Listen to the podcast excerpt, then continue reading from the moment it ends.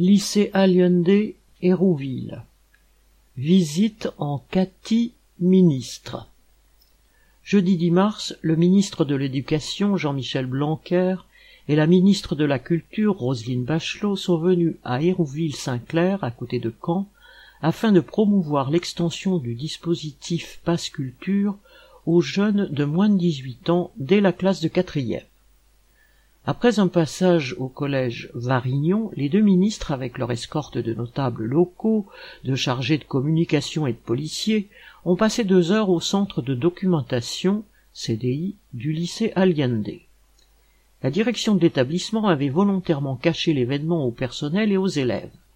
Les quelques adultes dans la confidence ont été tenus à la discrétion, et les élèves qui devaient rencontrer les ministres ont été mis au courant au dernier moment. Tout devait donc se faire en catimini.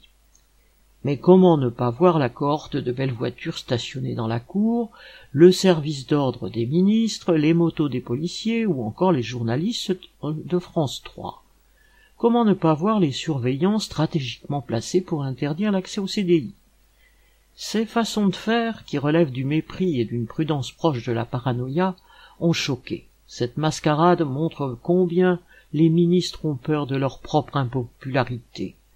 Les organisateurs ont même poussé la comédie jusqu'à donner en avance les questions que les élèves devraient poser aux ministres.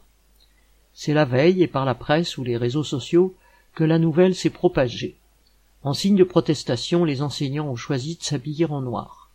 Mais ce sont les élèves qui ont eu les réactions les plus démonstratives, improvisant des affichettes et de petites pancartes contre la réforme Parcoursup, celle du bac ou pour demander plus de moyens, se rassemblant dans la cour et lançant des slogans. C'était très dynamique. Désolé pour les ministres, personne ne voulait parler du passe culture. Correspondant Hello.